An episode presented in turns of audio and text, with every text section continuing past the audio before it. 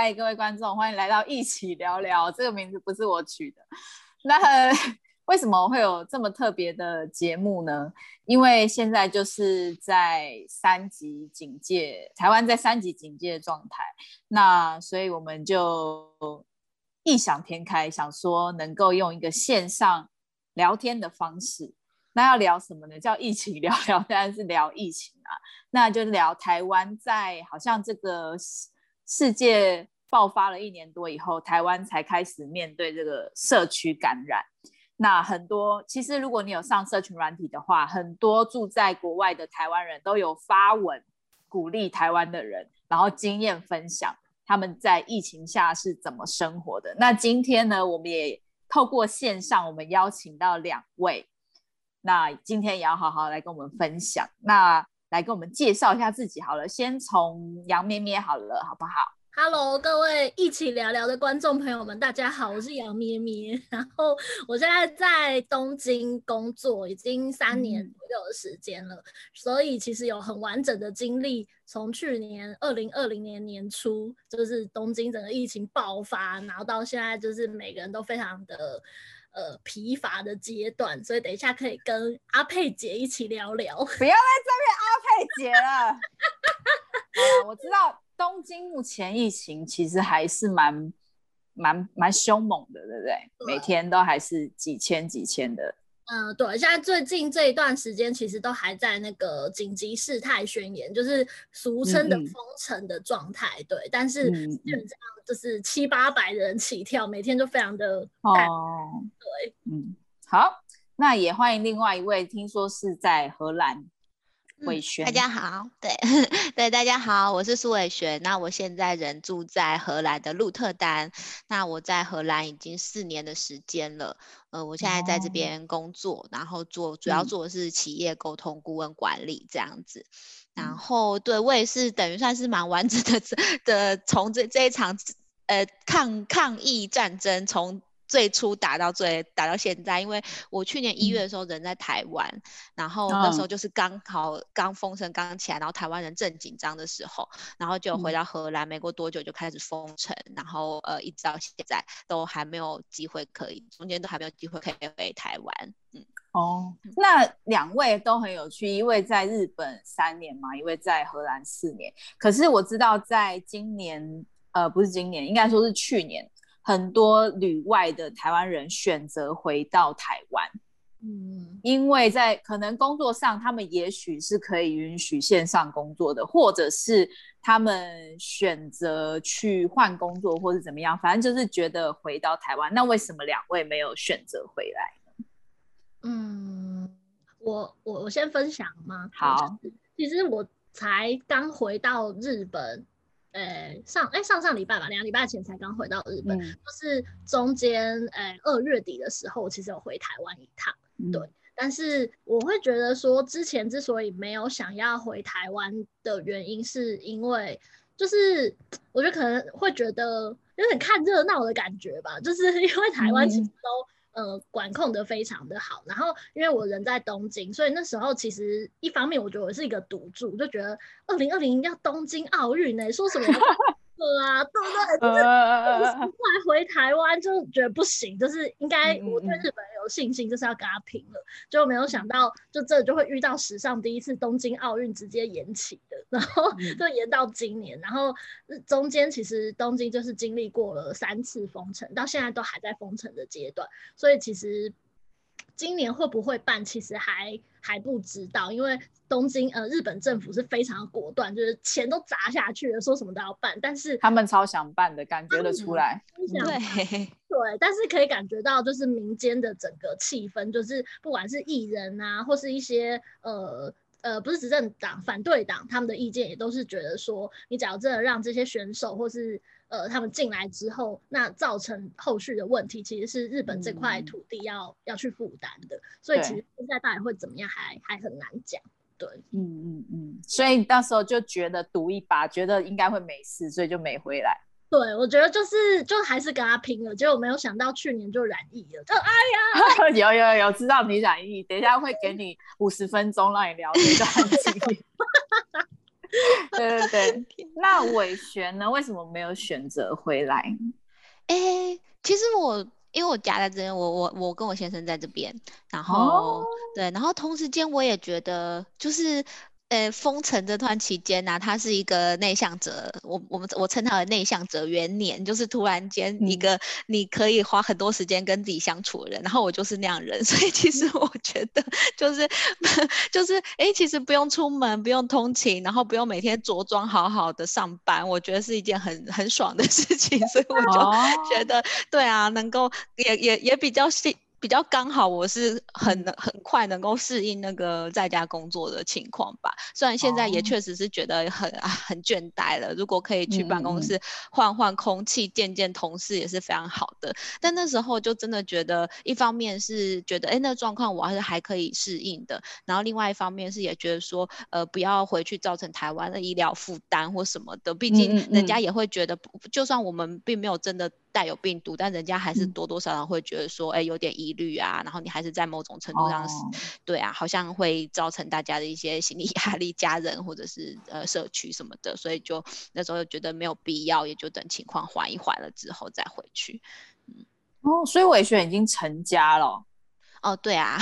有小孩吗？呃，我没有小孩。哦，我还想说。两位都是单身，应该回来还蛮轻便的。没想到已经成家了，不好意思，不好意思。对，那是想要跟呃两位聊一下。哎，刚刚其实杨妹妹说的差不多，就是现在东京一天都大概还是有七八百嘛。嗯、那伟璇现在荷兰那个地方的疫情的状况呢？哦，好啊，我我我现在，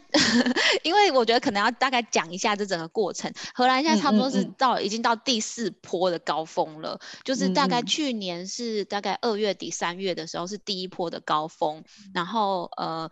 大概每天是几几百例或一千多例，那夏天的时候情况就变得比较好一点，然后因为夏天荷兰天气很好，嗯、大家就开始出门啊、出游啊，就没想到第二波就到大爆发，然后到了去年大概秋天的时候，就是每天有一万例，嗯、然后后来。哦对，然后就是也是，反正那时候各种措施也是都做了，然后再来到第三波，就是到了去年耶诞节的时候，嗯、耶诞节前又快速的飙升，然后再加上那时候有那个英国变种病毒嘛，所以就觉得、嗯、啊，很很多，就是又突然间每每天又有一千一万多例，然后现在是，嗯、然后后来春天的时候是第四波，可现在是第四波又在趋缓一点，可是说趋缓呢也非常的 有。非常非常奇怪，就是我我们现在趋缓，我觉得那个数字很好，是每天还有三千多例，每天三千多例的染疫，然后这已经是一个很好的状态了，这样子，对啊，嗯，嗯那呃，目前两位的防疫心态是什么？因为刚刚其实伟轩有讲到，其实一开始是蛮高兴可以宅在家，但现在有有点疲累。那现在每一天的防疫措施大概做到什么样等级？嗯，妹妹要不要先说？嗯 对，我觉得也是，呃。因为日本现在算是第三波的高峰，然后在去年四五月第一次封城的时候，嗯、那时候其实相对于现在每天七八百人来说，其实第一波的时候不算很严重，就大概就是四五百人。但那个时候第一次东京封城的时候，就真的跟台湾现在的状态是一模一样，就是路上啊完全就是空无一人。你说像我身后这样，这都是最近的，对，这我前几天。找的，对，真的很很自律，然后就是有一种，因为其实日本的法律的规定就是说，虽然是封城，但其实它不像欧美的封城，就是只能一天呃一个礼拜可能只能规定你呃比如说两天能够出去买菜而已。其实日本没有到那么严重的规定，嗯、但其实就是大家知道日本这个民族就是非常懂得阅读空气，虽然说没有。强制规定，但大家就非常的自律，就是哎、欸，大家都没有出门，好，那我自己我也不要出门。所以那时候就是、嗯、大家就真的非常的谨守，我就真的都待在家。然后呃，那时候我觉得我自己也是那种感觉，就会觉得这这一波假如真的熟下来的话，之后生活应该就可以恢复正常了。但是因为经历了去年的第二波，然后到今年的第三波，你就会觉得已经渐渐开始疲乏了。哪怕现在我们是第三次封城哦，然后路上啊，就是饮食店啊，或者是一些什么商圈，比如说涩谷啊、新宿啊，你其实会看到那个人潮跟去年第一次封城的时候比差超多。我现在就还是就是戴大家戴着口罩，然后进出店里就是哦照样消毒、照样减温，但就是仿佛一切都是没有发生过。一样，然后我就觉得现在日本人的心态就比较像是，反正我该做的我都做了，你要我戴口罩我也戴了，你要我消毒我也消毒，那还是这样的时候，生活还是要照顾，所以现在就是比较处于跟病毒共生存的感觉。嗯，那你自己嘞？你出去大概是什么样的装备？我或者是都会放放下班就回家？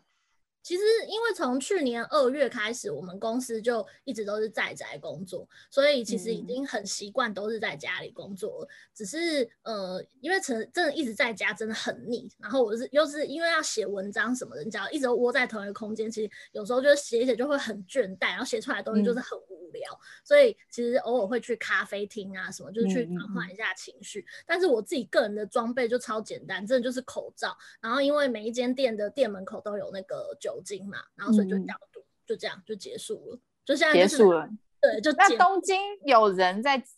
店里或街上会戴护目镜吗？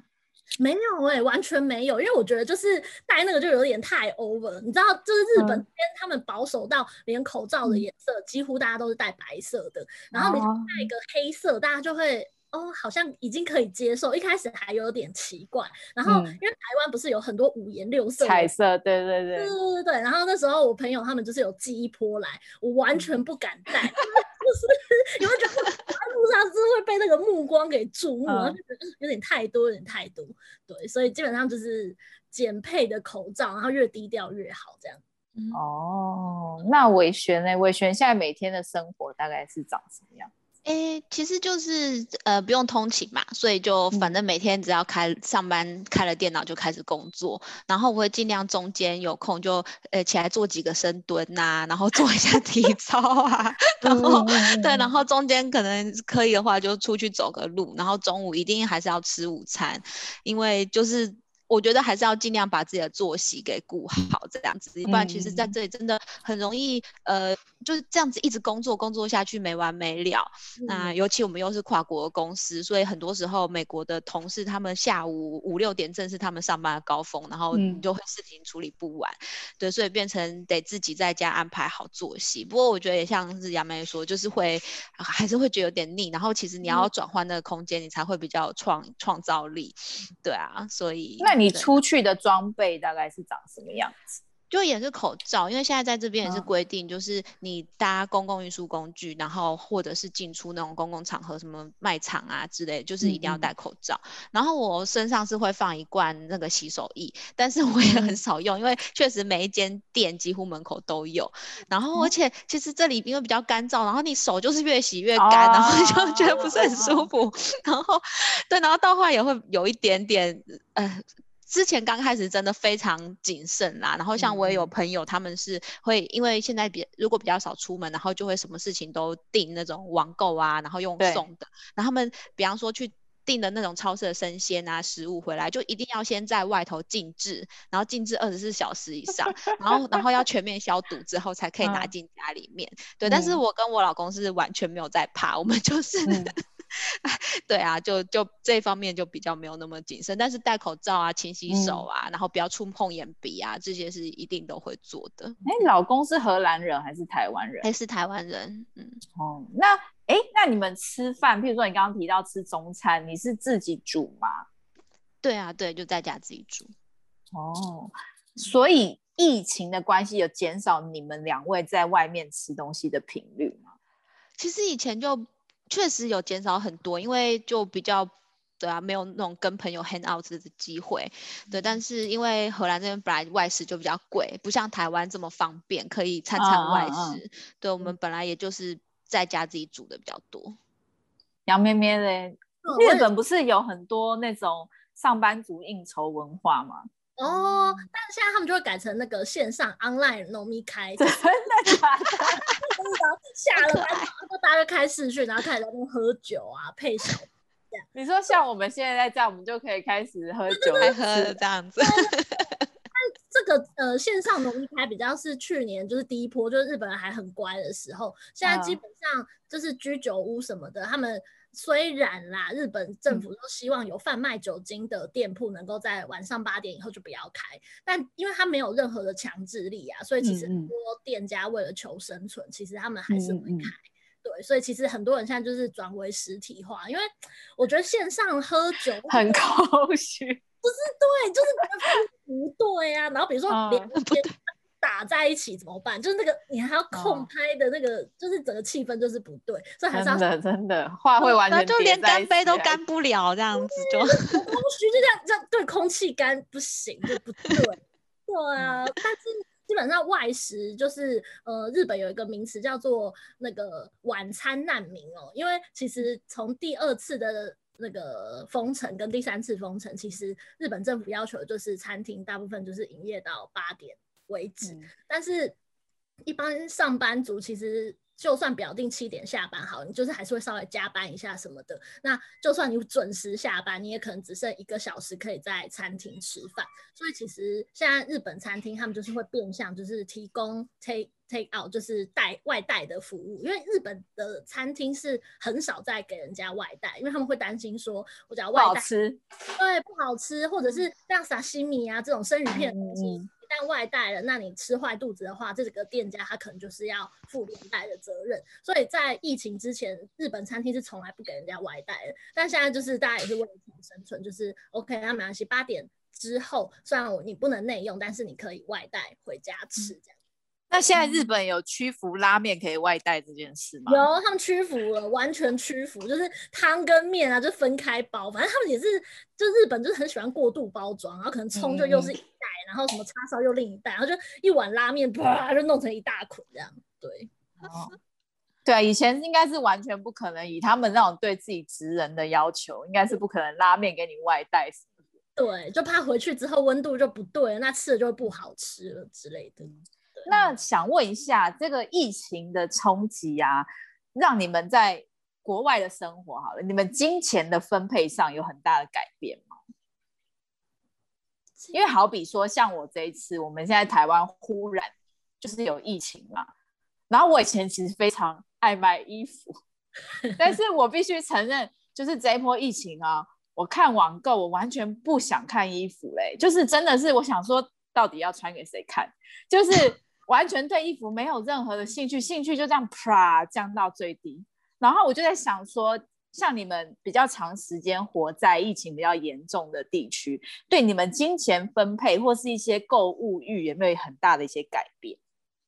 嗯，我觉得，比方说。日本好了，我自己觉得我在旅游开销上减少很多，嗯、因为日日本的连假其实还蛮多的，比如说黄金周啦，然后八月又有长达一个礼拜的暑假等等，然后年末年始也就是一个礼拜左右。嗯、那廉价超级多的情况下，大部分都是会去外县市出去玩。但现在的状态就是，呃，我现在要住在东京，然后各个地方、嗯、他们其实对东京人会有一点，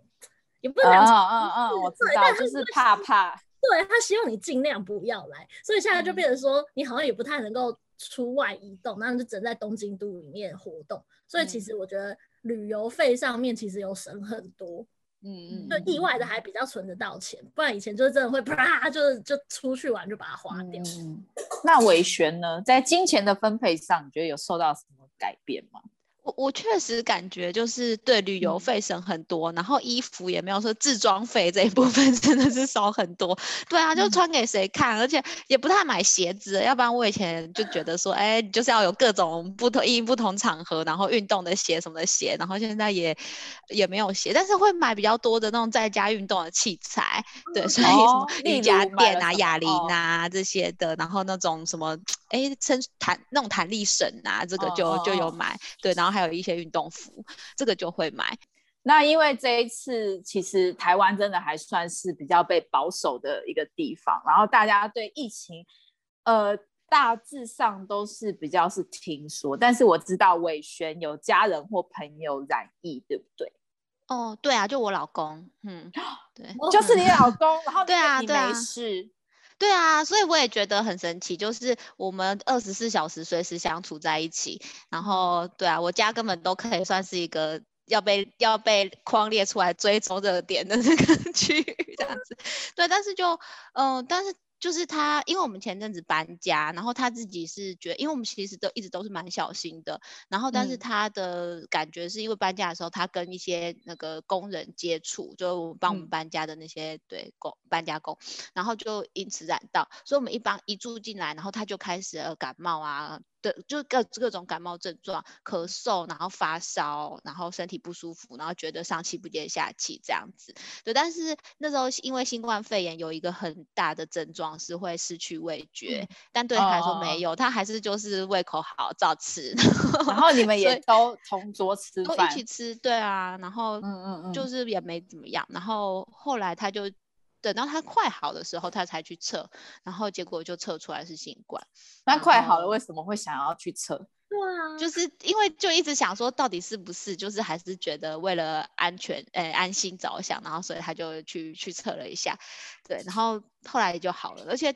对啊，所以然后后来其其实我们身边有很多朋友，然后我有同事，嗯、我前两天有进办公室去，嗯、呃，做一些必须一定要在现场的 project，然后我同事就跟我说，哎、嗯，你知道我得新冠了哈？然后我说，啊，我不知道哈，然后但 是现在正在得还是得完了？哦，他已经得好了，对，他已经、啊、已经痊愈了，然后他的状况也不一样，他的状况是说他就会一直吐，然后头晕，然后。对，然后所以他也是躺床上好好几天，嗯、对，然后但是他说他没有什么很严重的发烧或是咳嗽的症状，嗯，嗯，嗯对，所以对，但是他好了之后，他他他也觉得其实就像是感冒，甚至我也有其他同事他们都得了，然后他们就说甚至比感冒的状况还要轻微。那你有觉得大家都免疫了，只剩你还没有免疫？哎、欸，我我老公的判断是，其实我可能也是也有带带到病毒，只是我是无症状者。哦，对，但是你这没有证实。对对对对对对对。对啊。哇，那你这样很辛苦，而且那你那时候照顾他，等于是你一个人照顾你老公。但是真的没有什么要照顾哎、欸，其实就很像他只是个感冒，哦、所以他还因为他就觉得他那几天就无法办公，所以他就在家很认真的做饭啊、擦地呀、啊、浇花啊，然后做一些 非脑力工作。他人好好哦，他人好好哦，他没有说我现在我现在生病了。哦，那这样是一个好老公。那我知道，哎、啊欸，其实我高中学妹啊，他们。他跟他姐姐还有他哥哥三个人一起在纽约，然后他们是租，就三个人一起租一个公寓这样子，就他们也是三个人都染疫。然后因为我知道国外支就支持轻症者在家嘛，他们就是希望轻症者可以在家，他们就支持疗法。他们说他们三个都是发烧到三个都没有力气，然后三个躺在床上用讯息彼此加油。就三个人自己躺在自己的房间，然后用讯息彼此加油。三个人都染疫了，但是三个人因为都是年轻人，所以其实后来三个人都好了。但是他们都不敢跟台湾的父母讲，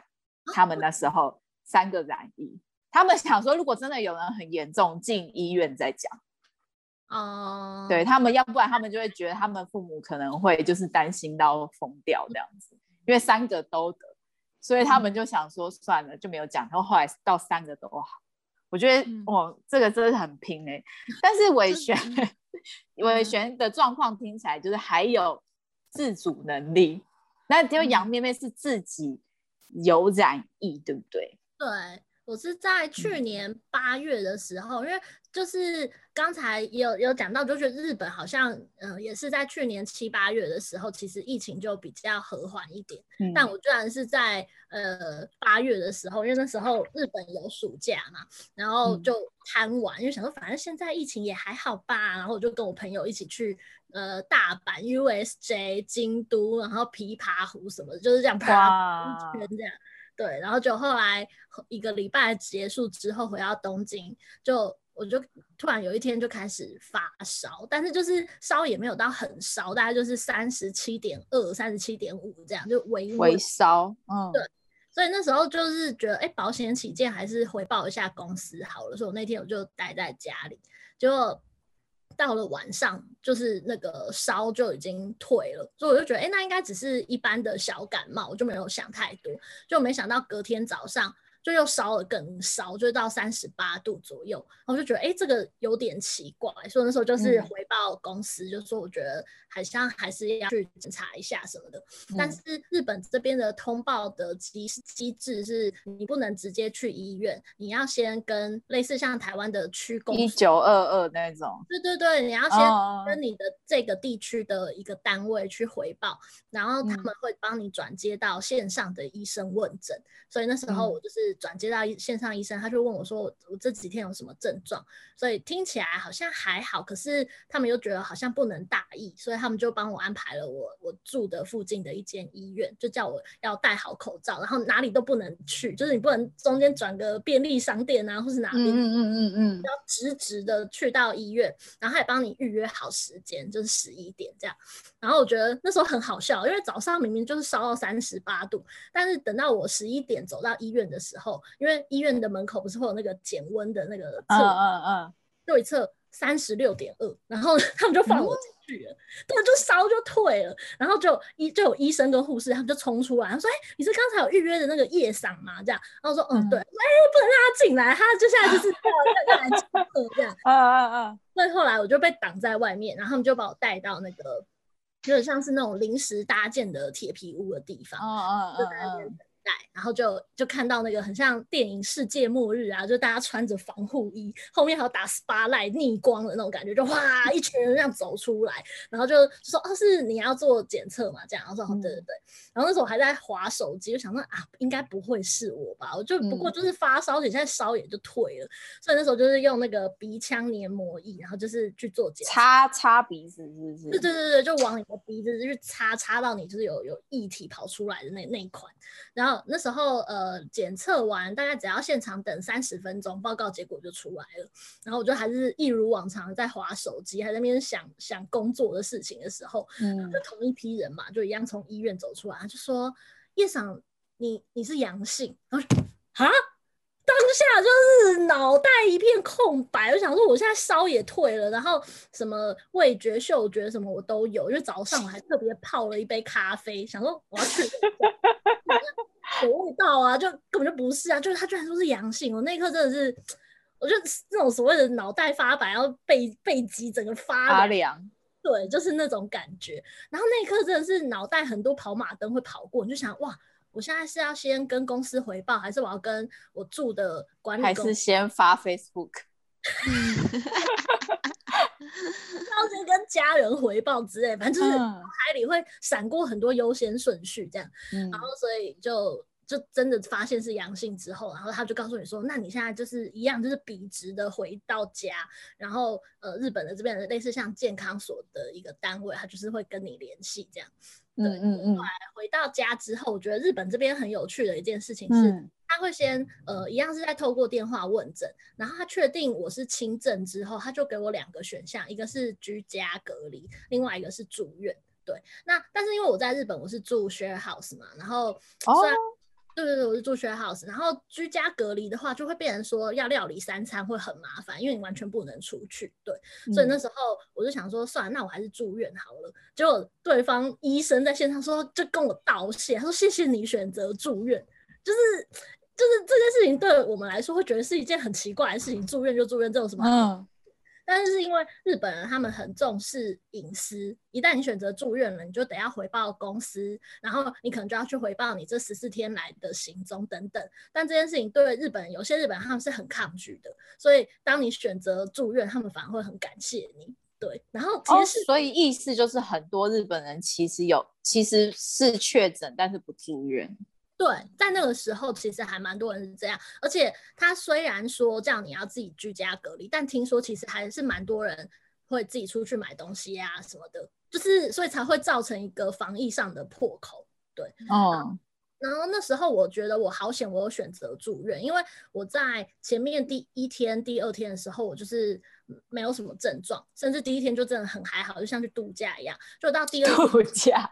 因为我知道你住一个人住四人房嘛。对对对对。但是跟现在完全不一样哦，因为现在东京的疫情就是整个很就是爆发，然后呃房间听说是即使是中重患者，他们也是四个人住一间，所以我那时候轻症，但是是一个人住四人房，就是真的超级 lucky。对，而且，哎，那对不起，我请问一下，日本的医疗费是政府出吗？对，因为后来就是 Corona 已经变成他们的那个国家法定通过的一个疾病，所以就是住院全程是免费的，嗯嗯就日本政府会 cover。对，哦，还好，嗯，只是后来住院到第二天之后，我就整个开始发高烧，然后。就是开始吃东西，突然间就没有任何的味道。就那时候我印象超深刻，我就在吃早餐，然后它就是有那个欧欧姆雷蛋卷，但是上面有挤那个番茄酱。然后时候我就在划手机，然后在吃东西，就是哎，奇怪，这是蛋吗？啊，怎么没有蛋味？然后吃那个番茄酱，就是应该要酸酸甜甜的，但是就是没有味道。然后我那刻才觉得，哎，不对哦，我是不是 失去味觉啊？我都是吓死。然后就旁边刚好有那个饮料，然后是茶的饮料。通常打开之后，你去闻，不是会有那个茶的味道吗？但是我就是打开，然后就是很像鼻塞的感觉，就是用力一吸，你就闻得到茶味，但是就咻就消失。它就消失在你的鼻腔里，然后就哎呦，怎么讲？再闻一次，然后就它又消失，然后就说哇，原来消失味觉跟嗅觉是这种感觉，超神奇的！哇塞，对，被你体验到了，对，我体验到这个人这种感觉，而且这是这是初期哦，然后到了，嗯、然后那时候就是发烧，失去嗅觉味觉，然后全身肌肉酸痛无力。但是到第三天、第四天，就是烧就退了，但是就转为咳嗽。就有那时候就是咳到有点喘不过气来，所以那时候医院就有把我送去，就是照那个叫做我不知道那 MRI，对 MRI 就是断层扫描，有一个轨，有一个那个隧道的那种，嗯、然后就进去照肺部，就医生就跟我说，就是病毒有转移到肺。所以就是一开始是没有药的，但是后来就是他们使用另外一款药，就是之前是治那个中东那边一个流行病哦，什么 MERS 还是什么的，就是那款哦对那款药，然后那时候没有来得及用，就后来他们一样是肺炎，所以他们就转来用试试看 Corona 这样，就没想到这款药对我来说是有效的，所以。呃，后来就是住院住到十四天吧，就十四天整，他们就是有再帮我做一次断层，他们发现就是肺的病毒数就是有变少，然后加上就是我我是轻症者，我不能一直待在医院，所以。后来就是 PCR 检测，我知道他们十四天之后就把你赶出去。对对，就是我那时候也是觉得神扯，就哎、欸，我还不确定我现在是阳性还阴性，你就这样把我放出去了嘛？但是那时候我就有问医生，医生他的说法是说，其实这种病毒它。呃，十四天之后，它的感染力其实就变弱了。即使你是阳性，嗯、但是你其实出去，它不会像你刚开始发病的时候那么的危险。那日本的医疗体制又非常的吃紧，所以他只能优先把医疗体制让给其他更重症的患者。对，嗯嗯嗯。但是，那你出去的那几天你怎么自处？呃。因为我觉得这个真的很尴尬，我在那时候就是历经了，我觉得在人在日本跟台湾的家人朋友 谅解的时期，因为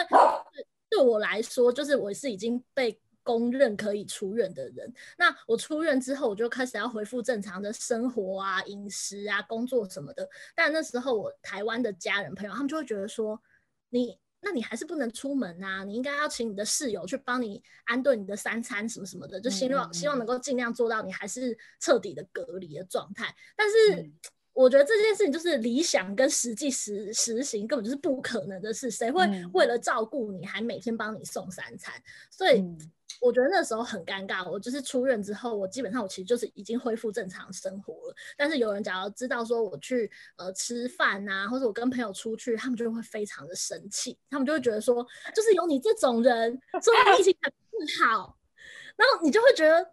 这个空气是台湾，你还可以一个个案一个个案去追踪处理，你日本每天都是两三百、三四百、五六百在追的时候，你怎么可能还做到那么的完美？所以，我那时候就会觉得说，我我不会去怪台湾的家人朋友不谅解，但是我人在这边，我还是要继续过我的生活。嗯嗯嗯。哇，我觉得台湾人其实真的是蛮自律的。嗯、他我觉得台湾人蛮，嗯、呃，这怎么讲？严格嘛？对 对，但是是好的啦，就是是一种很贴心的严格。但是我觉得，毕竟因为你说你住 share house 嘛，所以其实其他人也不是你的家人，你要叫他们负责照顾你，其实也很难开口吧？对，因为。我觉得或多或少别人也会恐慌，然后光是我出院之后，我就直接回到 share house。其实我觉得每个人多少都会有一些疑虑，只是我觉得我很幸运的是，我的室友们他们觉得 OK。但是我相信，假如是台湾室友，台湾室友就说：“你就在里面，你就在你的房间，不要出来，我们全部都会帮你用好。”对，因为